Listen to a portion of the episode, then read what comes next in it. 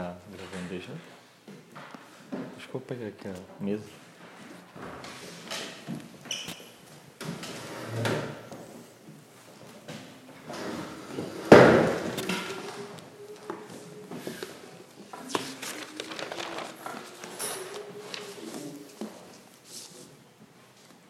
Boa noite. Então, estamos juntos aqui para continuar nossa reflexão. Né? Temos falado sobre paixão e propósito. É, nosso tema hoje é virando a chave.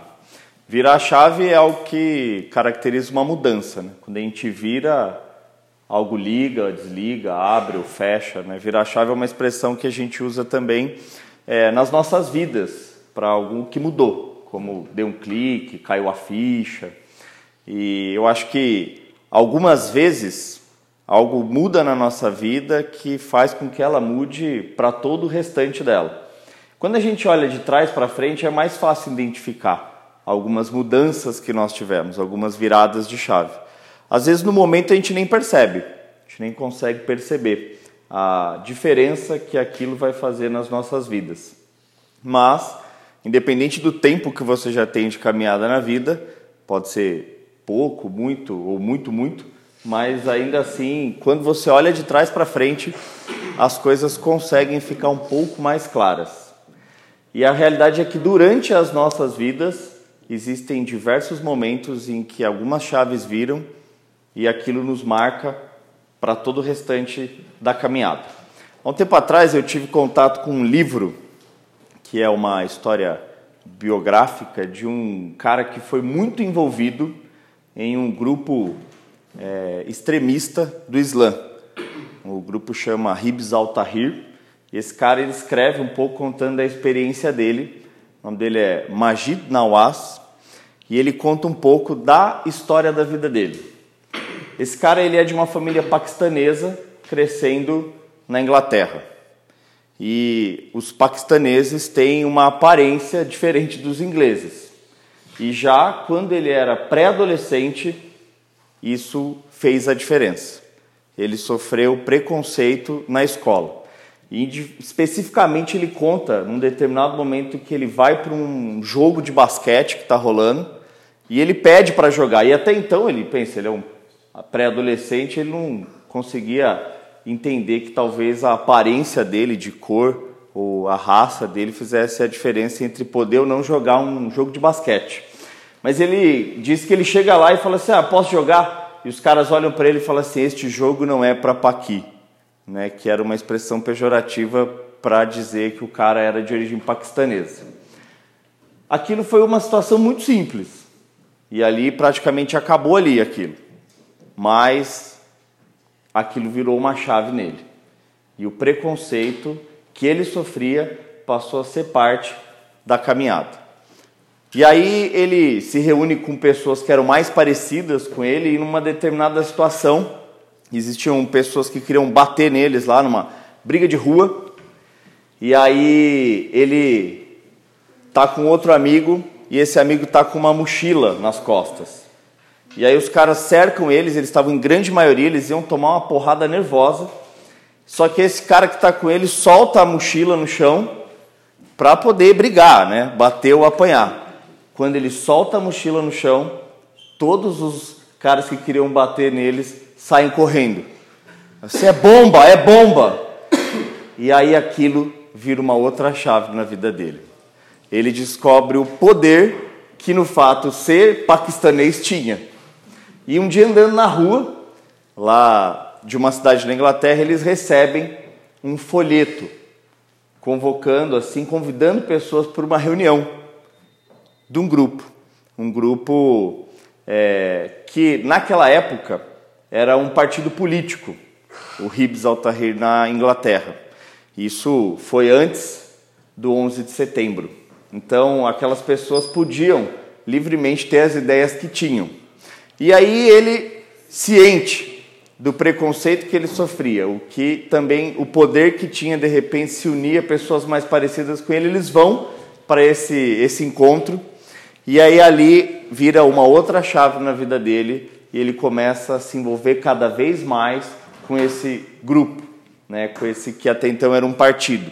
E beber daquela fonte, daquelas ideias. Ele começa a se envolver cada vez mais, mais e mais, e aquilo vai tomando conta cada vez mais dele. E aí esse cara chega a ser um dos líderes desse partido e ele começa a ajudar a implantar novas células desse partido, não só na Inglaterra como em outros países. Que aparentemente até então esse grupo defendia ideias políticas, mas eles tinham uma parte mais interna que eles realmente estavam articulando golpes de Estado em diversos países para tomar o poder político de alguns países, porque esse grupo, o Hibs al-Tahrir, ele era um grupo islâmico que defendia a implantação do Estado Islâmico através de golpes políticos. Eles não eram um grupo jihadista que defendia a implantação do Estado Islâmico pela força, né, com armas. Então, eles tinham articulações em diversos lugares para tomar o poder político. E aquilo vai fazendo parte da vida dele. É muito importante ter essa diferenciação, tá? O Hibs al-Tahrir era um grupo de extremismo do Islã que defendia a implantação do Estado Islâmico por golpes políticos. Existem outros que defendem pela Guerra Santa, jihad, que é pegar arma mesmo. Inclusive, o Hibs al-Tahrir em alguns lugares tinha até um código de conduta que nenhum cara daquele grupo poderia pegar em armas. E aí eles vão, e ele começa a viajar a diversos países, é, na Europa e na Ásia e começa a implantar diversas células com a intenção de golpes de Estado nos países. E eles vão avançando. E aquilo vai tomando cada vez mais corpo, ele se torna um grande líder desse movimento. Aí existe a situação que ele descreve no livro que é muito interessante, quando ele sai da Inglaterra para ir para o Egito, para fazer o movimento do grupo deles, mas naquela viagem, especificamente quando ele estava viajando, estoura o atentado de 11 de setembro em Nova York. Al-Qaeda é também um grupo extremista do Islã, mas que defende a implantação do poder pela guerra mesmo, assim, pegar em armas. E ele não tinha ligação nenhuma com a Al-Qaeda do Bin Laden. Ele nem sabia, ele não fazia ideia do que, que esses caras estavam planejando. E aí ele sai da Inglaterra para seguir a sua vida normal como estava caminhando, e eles estavam com alguns países muito próximos de tomar o poder, mas ele descreve nessa parte do livro. E seria uma viagem comum, se não tivesse um acontecimento envolvendo alguns aviões e duas torres do outro lado do oceano. Isso fez com que o mundo inteiro olhasse para o Islã como algo muito ruim.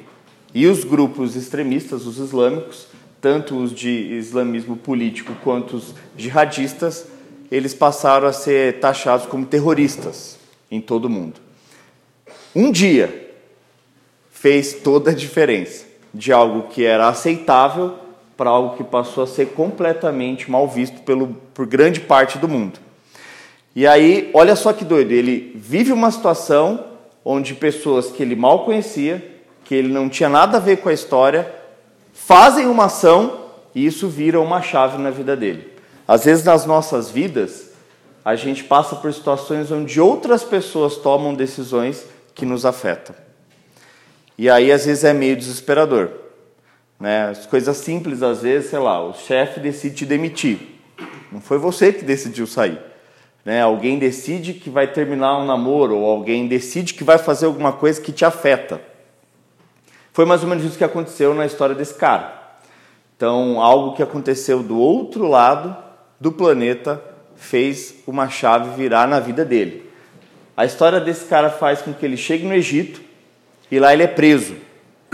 Porque a partir daquele momento as ideias que ele pregava eram ideias vistas como proibidas e ele é preso numa das piores cadeias lá do Egito, e ele fica alguns anos preso, sofrendo torturas diárias. Ele descreve algumas dessas torturas e realmente são torturas que a gente aqui nem imagina. e aquilo vai também de alguma forma virando cada vez mais chaves nele.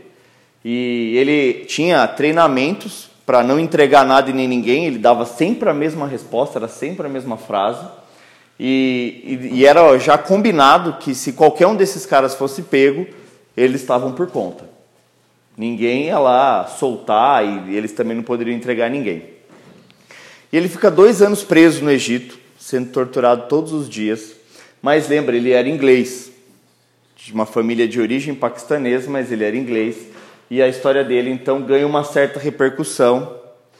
E aí a Anistia Internacional, que é um movimento aí é, que a, a, atua em todo o mundo, fica sabendo da história desse cara e decide intervir para que ele seja libertado.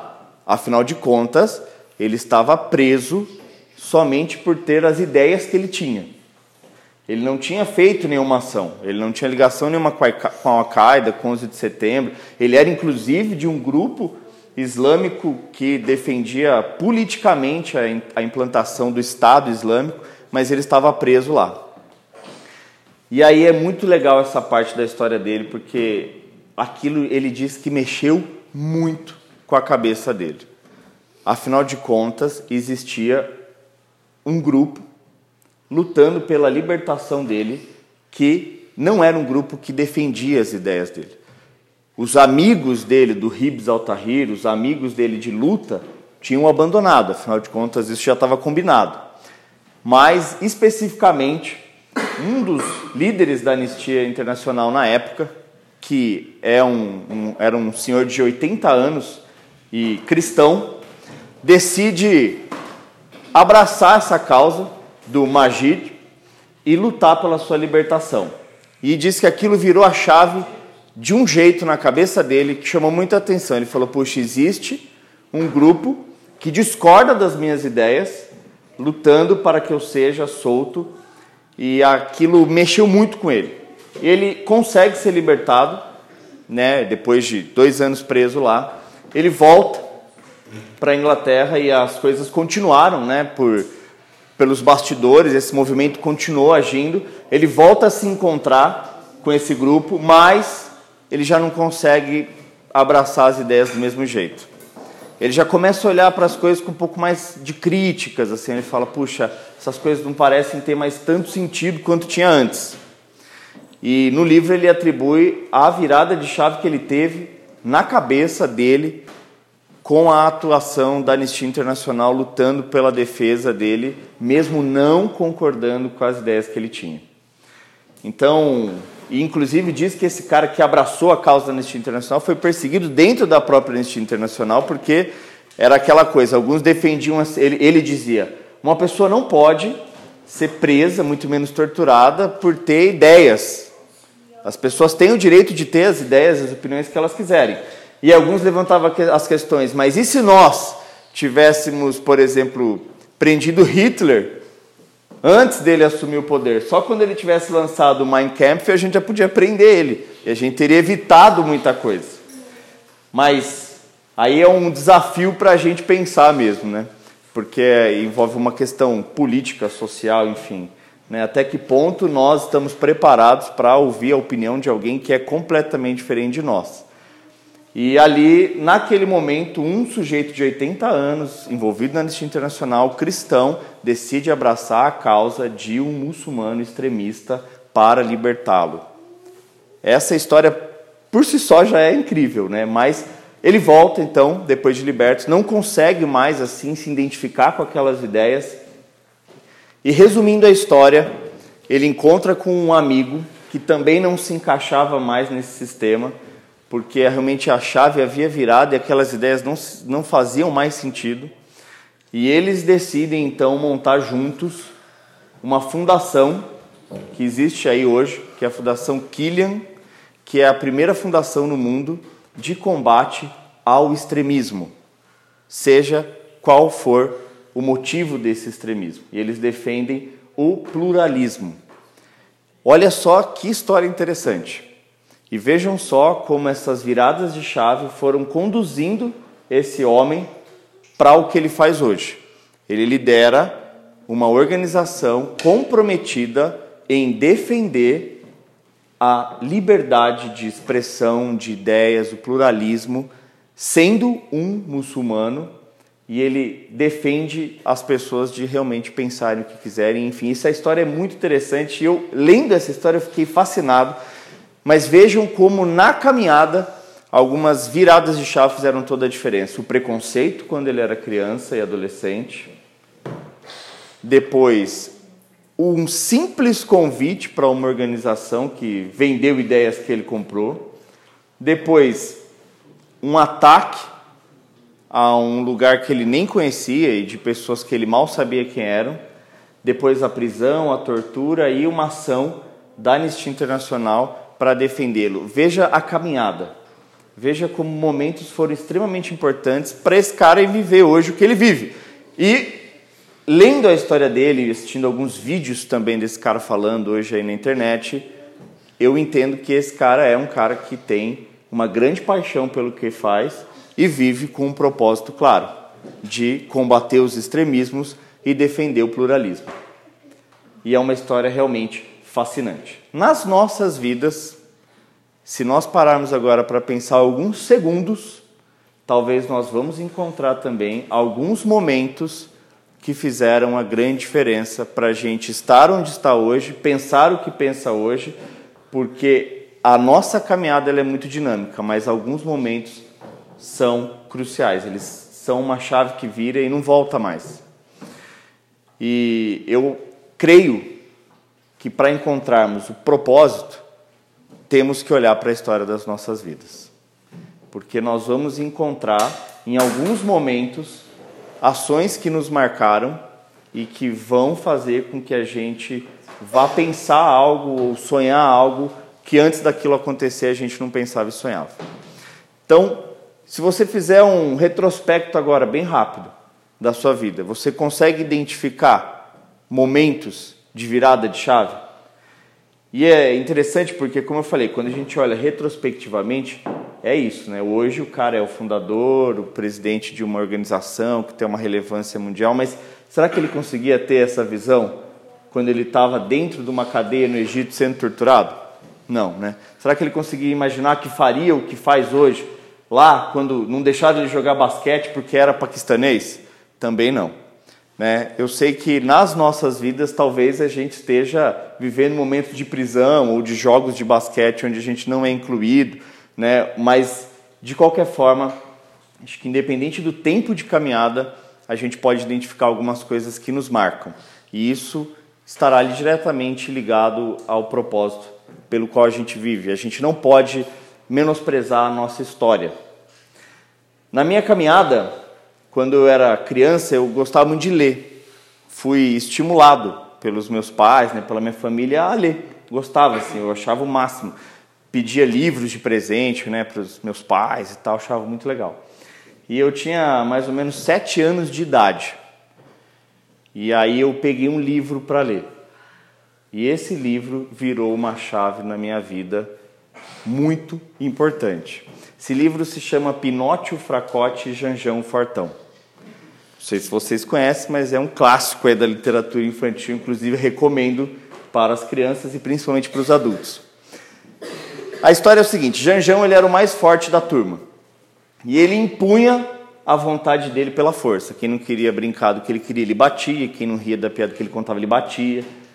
Uma história que poderia ser baseada em fatos reais, mas é uma história infantil de ficção. E aí, um dia, Janjão conta uma piada.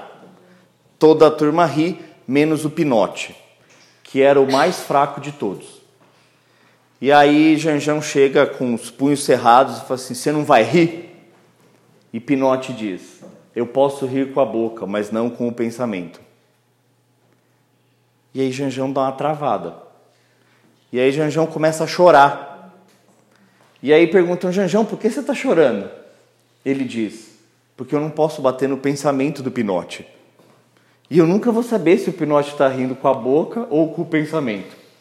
E o livro termina com um Janjão doente na cama, com um termômetro na boca e um pôster do Corinthians atrás da cama dele. Aí já é uma questão né, de um certo preconceito.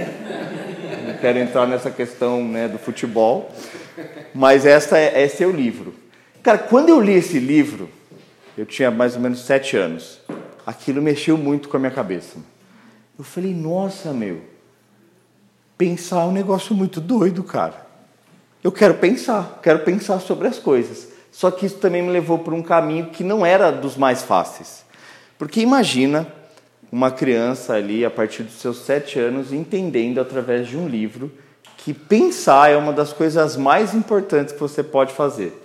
E aí você vai para a escola. E a escola ela tem umas limitações muito grandes para conseguir crianças, ajudar crianças, adolescentes e jovens a encontrarem paixão e propósito. E aí eu comecei a não ver sentido em nada daquilo lá. E tudo eu questionava.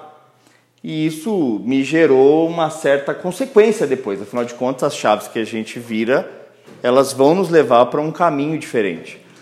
E quando eu estava no ensino fundamental, eu estudava em Campinas, numa escola católica, e eu era um cara completamente revoltado. Eu não via sentido em nada. E aí, nesse período da minha vida, eu decidi também que eu era um cara anarquista ateu. Não necessariamente nessa ordem. Pode ser ateu e anarquista, anarquista ateu. E sem ver sentido em nada, questionando tudo e todos. Eu não via sentido na política, na família, na escola, na religião, em nada. E aí, num determinado dia, deste período da minha vida no ensino fundamental, com aproximadamente 13 anos, uma outra chave vira na história da minha caminhada. Eu estou indo para a escola, meu pai me levando de carro com um Fusca amarelo, ano 74, e aí ele está me levando e eu ouço uma música tocando no rádio que eu nunca tinha ouvido. E a música dizia assim, ó: É preciso amar as pessoas como se não houvesse amanhã porque se for parar para pensar, na verdade não há. É a música Pais e Filhos da banda Legião Urbana. Quando eu vi isso no rádio, eu pensei, nossa, meu, aumenta esse som, cara. Cara, isso aí faz todo sentido que esse cara tá falando. Cheguei na escola e aí eu fui falar com o cara que era um roqueiro lá da turma. Falei, cara, de quem é essa música? Ele disse, é Legião, bicho. Falei, mano, me dá um CD desses caras. E aí eu conheci o rock and roll. E isso fez uma grande diferença também na minha vida. É, aí quando eu estava na oitava série, que hoje é o nono ano, decidi montar uma banda, junto com esse cara que me emprestou o CD da Legião Urbana. E falei assim, mano, vamos montar uma banda? Ele falou, pra quê? A gente não sabia tocar nada, né? Aí eu falei, pra mudar o mundo, pô. Aí eu falei, dá uma olhada aqui. Daí eu apontei para a sala de aula assim. Não é possível, cara, que vai ser assim. As pessoas não estão entendendo nada, cara. As pessoas estão completamente alienadas. Eu falei, vamos montar uma banda para mudar o mundo. E a gente monta essa banda. É, eu fui convidado a me retirar dessa escola. Eu fui convidado a me retirar da escola. É, eles disseram para os meus pais que o Renato é, questiona coisas que não deviam ser questionadas. E por ter um espírito de liderança, ele incita a turma à rebeldia. A escola não deve se adaptar ao aluno, mas sim o aluno à escola. Fui convidado a me retirar. Depois fui para outra escola que eu fui convidado a me retirar também. E eu acho que essas chaves que viraram na minha vida, tanto do Pinote Fracote, João Fortão, quanto do rock and roll, me renderam assim, de forma bem resumida na minha história, dois convites para me retirar de duas escolas e uma demissão depois de um outro lugar que eu trabalhei por 10 anos também, mas essa é uma história para outro momento. De qualquer forma, quando a gente olha para as nossas vidas, nós vamos encontrar momentos que nos marcaram. E a gente às vezes não consegue perceber naquele exato momento. Mas a gente vai ver que a gente mudou. E de qualquer forma, é, a gente vai ver que algumas coisas elas passam a já não fazer tanto sentido e outras fazem mais sentido. E às vezes a gente tem um problema de resumir propósito a ações, a missões, a objetivos. Eu acredito, sinceramente, que o propósito das nossas vidas ele é algo muito maior do que ações, objetivos ou missões. Nós podemos praticar diversas ações que vão se completar ali e fazem parte desse propósito. Eu acredito que o propósito a gente vai morrer nele e, consequentemente, viver também por ele. Então, aquilo fez grande diferença na minha vida. Então, Aos 7 anos de idade, Lipnote, Fracote e Jean Fortão. Aos 13 anos de idade, conheci o rock and roll. Com 17 anos, e no momento muito específico da minha vida, completamente desacreditado de mim mesmo e do mundo, tive a oportunidade também de ouvir a mensagem de Jesus, que também foi uma virada de chave específica e definitiva na minha vida. Mas, quando eu olho para a minha história, eu vejo que algo que talvez esteja ligado ao meu propósito é realmente o questionamento, a provocação, a indignação com os sistemas, que muitas vezes só nos aprisionam e tentam muitas vezes roubar o propósito que a gente tem. Mas não necessariamente eles fazem isso com a maior das piores intenções. Mas o que nós precisamos pensar é nas nossas vidas. Que momentos específicos e pontuais tivemos chaves que foram viradas que fazem com que muitas coisas não façam mais sentido e outras passem a fazer muito sentido. Então, para mim, hoje é muito valioso a conversa, o questionamento, poder garantir sim o direito das pessoas expressarem suas opiniões.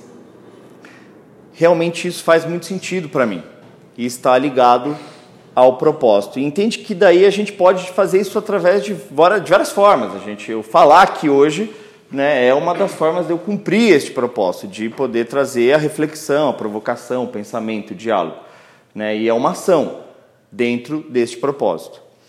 A realidade é que às vezes a gente vai na caminhada e a gente vai assim não dando a devida atenção a esses momentos das nossas nossas vidas. E isso é um problema para que a gente possa viver o propósito pelo qual nós fomos criados.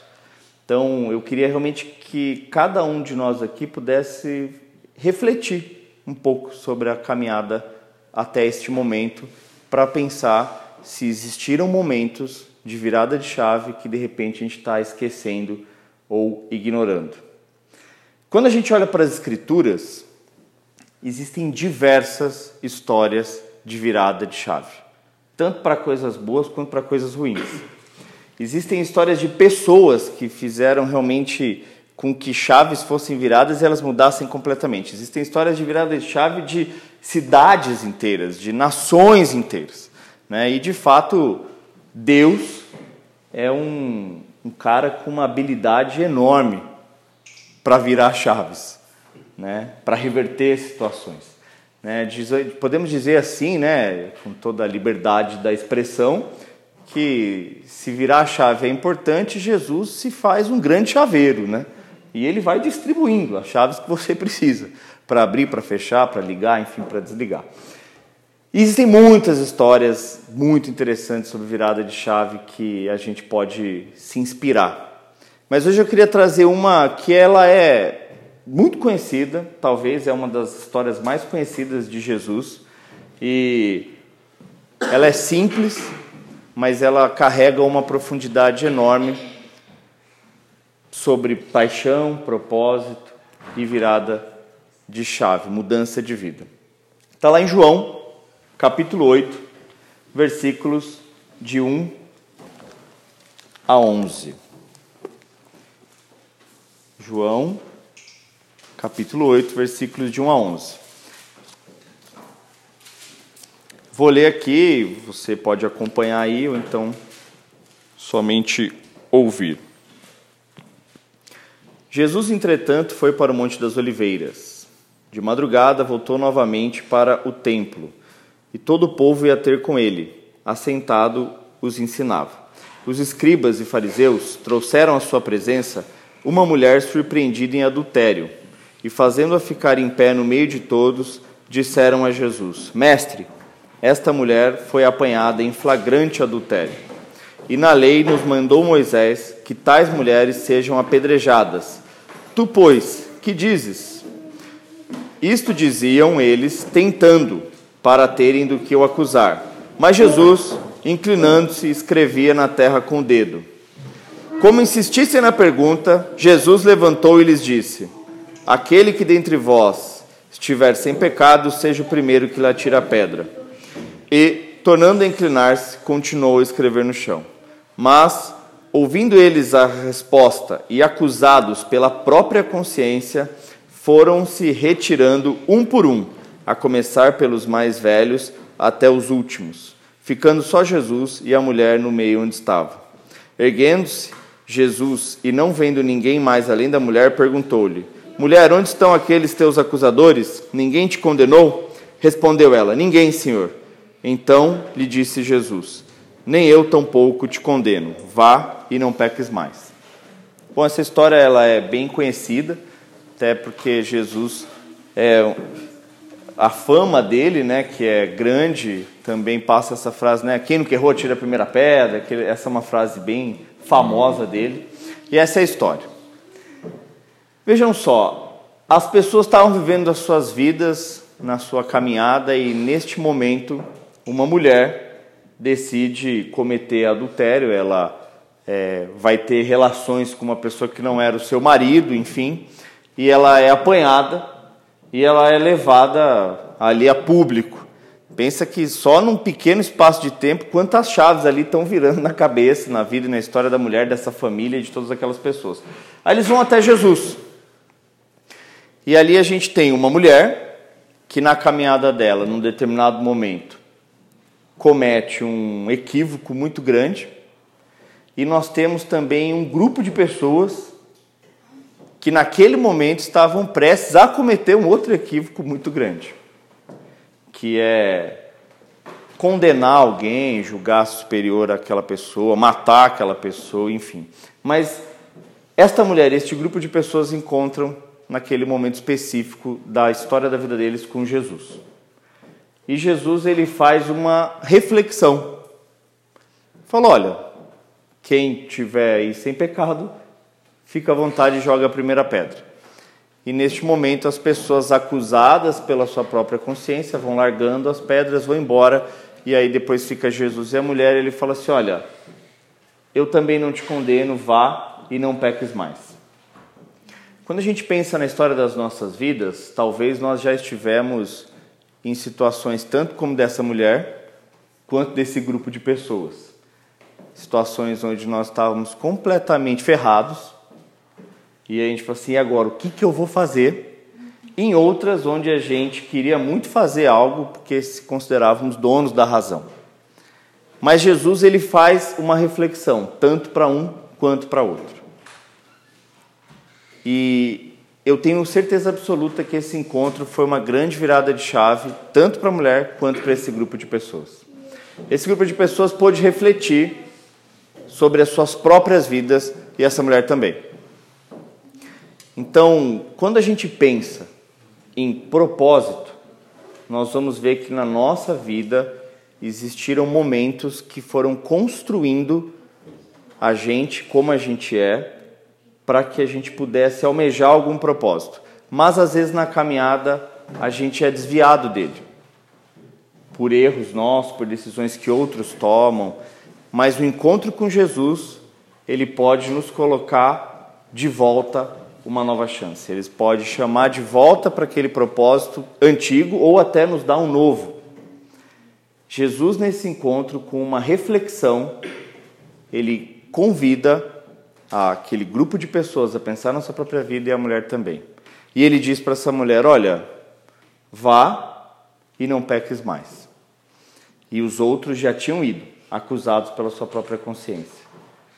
E aí a gente não sabe mais exatamente detalhes da história dessas pessoas, mas nós sabemos que este encontro fez com que eles pudessem continuar a caminhada. Porque senão ali a história da mulher principalmente poderia ser encerrada naquele momento. Quando a gente pensa na história das nossas vidas, e a do Magite, por exemplo, que eu falei, talvez quando ele estivesse preso lá no Egito, ele pensava, putz, acabou. Né? E às vezes a gente se vê diante dessa situação. Ah, sou muito novo, para que, que eu vou pensar em viver com propósito? Ah, não, estou muito velho, já passou. Não, cara, já fiz coisa errada demais. Eu acredito que Jesus ele convida a qualquer um, independente da situação, a pensar e seguir em frente. Vá. Naquele caso da mulher, vá e não peques mais. Mas eu acredito que esse vá é para todos nós. Vamos seguir em frente. Porque existe sim uma razão pela qual a gente foi criado e existem diversas razões pela qual a gente pode viver as nossas vidas. Existem muitas lutas que podem e precisam ser lutadas. E na nossa caminhada, Jesus ele vai estar sempre pronto a nos convidar a essa reflexão para que a gente possa continuar caminhando, mesmo tendo feito algo muito ruim ou estando prestes a fazer algo muito ruim. Jesus ele dá uma nova chance a cada dia. Então, de forma prática, se realmente fosse dar uma lição aqui prática para ajudar você de repente a encontrar um propósito pelo qual viver e lutar, Pense na história da sua vida até hoje e tenta eleger aí três momentos onde uma chave foi virada e que aquilo te marcou. Essas viradas de chave da minha vida, por exemplo, o livro e depois o rock and roll e depois o encontro com Cristo, elas me trouxeram paixão por algumas coisas. E realmente o propósito ele vai estar diretamente ligado a algo que você tem paixão. Então, se nós pensarmos na história aí da, das nossas vidas, você consegue identificar três momentos?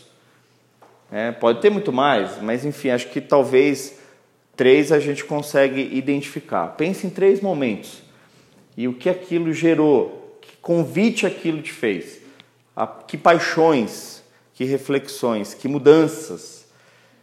Mas aí, além disso, eu acho que o convite hoje, como Jesus fez para essa nesse momento específico da história, para essa mulher e para esse grupo de pessoas. Cara, pensa. Pensa na sua vida para que a gente possa continuar caminhando. Né? Que, que viradas de chaves nós precisamos fazer neste momento para continuar a nossa caminhada? Talvez estejamos parecidos com esse grupo de homens e mulheres que tinham pedras nas mãos. E seja a arrogância, o egoísmo, a superioridade, enfim. Ou estejamos nessa situação da mulher, puxa, é, não vejo saída. Eu acredito que o propósito passa por Jesus, porque Ele é o único que pode dar a chance para a gente continuar independente do momento da vida que a gente está. Então eu creio que a reflexão para que a gente saia daqui hoje pensando é que virada de chave eu preciso hoje para retomar o propósito da minha vida? Ou que virada de chave eu preciso hoje para colocar algum propósito na minha vida? Porque só existir está fora do propósito de Deus para as nossas vidas. E o propósito pelo qual a gente vai viver, ele está diretamente ligado ao que nos apaixona. E se nós pensarmos na história das nossas vidas, poderemos identificar momentos dela onde algumas chaves foram viradas que despertaram paixões em nós que talvez estejam esquecidas. Eu sei que às vezes a gente se sente cansado, né?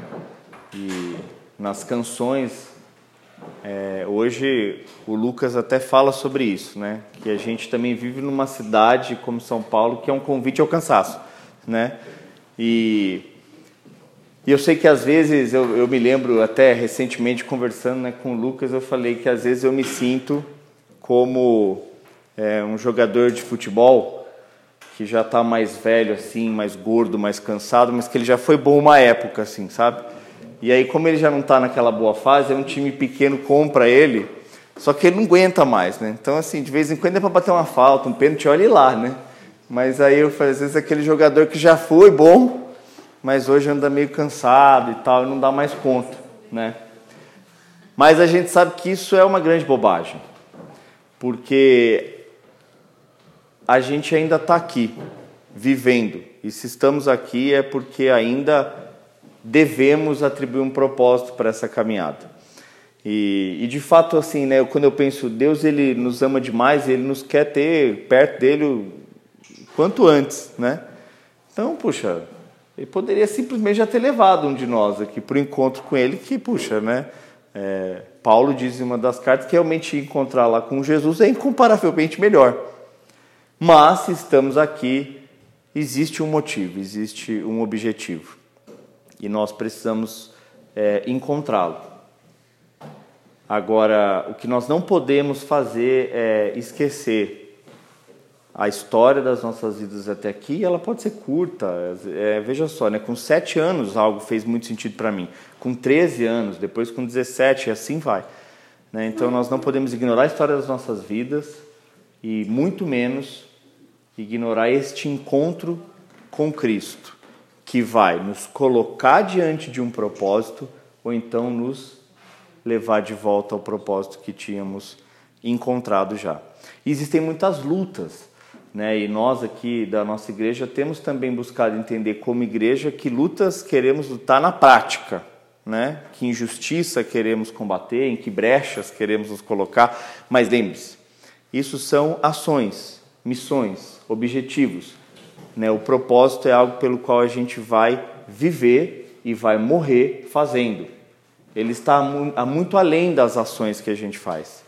Então, talvez você possa hoje, onde está, ressignificar a sua presença para que ela esteja dentro do propósito que a gente vive. Entende? A gente não deve pensar que, puxa, eu não consigo fazer meu propósito hoje porque eu estou no emprego XYZ. Ah, porque eu estou na escola assim. Ah, porque eu estou no bar. Não. Eu acredito que, olhando um pouco para a história do Magide, para a minha história, para a história dessa mulher que estava cometendo adultério, esse grupo de pessoas de qualquer forma, os propósitos passam por pessoas. Passam por pessoas. As nossas vidas e a vida de outros, né? Ela está, os propósitos eles mexem com a vida das pessoas. Então, nós podemos sim ressignificar os nossos lugares e talvez se a gente refletir, vamos pensar que precisamos ir para outro lugar. E isso é um segundo passo, né? Que ações a gente vai ter a partir do momento que encontramos o nosso propósito. Mas a reflexão hoje é esse convite. Que virada de chave você precisa ter hoje na sua vida para retomar o propósito pelo qual você existe, ou que virada de chave você precisa para encontrar um. E as nossas vidas escondem paixões que viraram chaves que não devem ser ignoradas. E o tamanho da missão, aí a gente deixa para Deus decidir se vamos impactar uma, dez, vinte, trinta, um milhão, se vamos montar uma fundação, né, tipo a Killian, se vamos é, impactar a nossa casa, o nosso bairro. Não pensa no tamanho. Às vezes a gente tem essa, essa, esse preconceito também de achar que ah, o propósito de vida tem que ser algo muito grande, né? É, e grande também aos olhos de quem, né? Então, assim, aos olhos de Deus, é, o propósito das nossas vidas é de grande importância, não foi e por isso que ele nos mantém aqui, por isso que ele é, encontrou em algum momento com a gente, como essa história, e falou assim: pensa um pouco sobre sua vida, agora vá e não peques mais. Né? Então eu queria realmente deixar esse convite, independente de quantos anos você tem, se você é novo demais, se você é velho demais, né? se você é homem ou mulher, se é paquistanês, inglês, se você é muçulmano, né? se você é homossexual, se você é o que você quiser ser, é, o pluralismo também carrega uma beleza de Deus e nós podemos realmente encontrar o propósito no meio de toda essa pluralidade. Que não negligenciemos isso, né? Que não negligenciemos isso. Eu vou encerrar com uma oração aqui. Bom Deus, o Senhor nos conhece, o Senhor é movido por propósito desde sempre. Senhor criou tudo que criou com, com propósito e às vezes a caminhada a gente esquece, ignora, enfim, mas todos aqui já temos um pouco de caminhada o suficiente para ter tido encontros com, é, com o Senhor, seja através de uma pessoa, de uma música, de um livro, de uma palavra, de um filme, de uma poesia.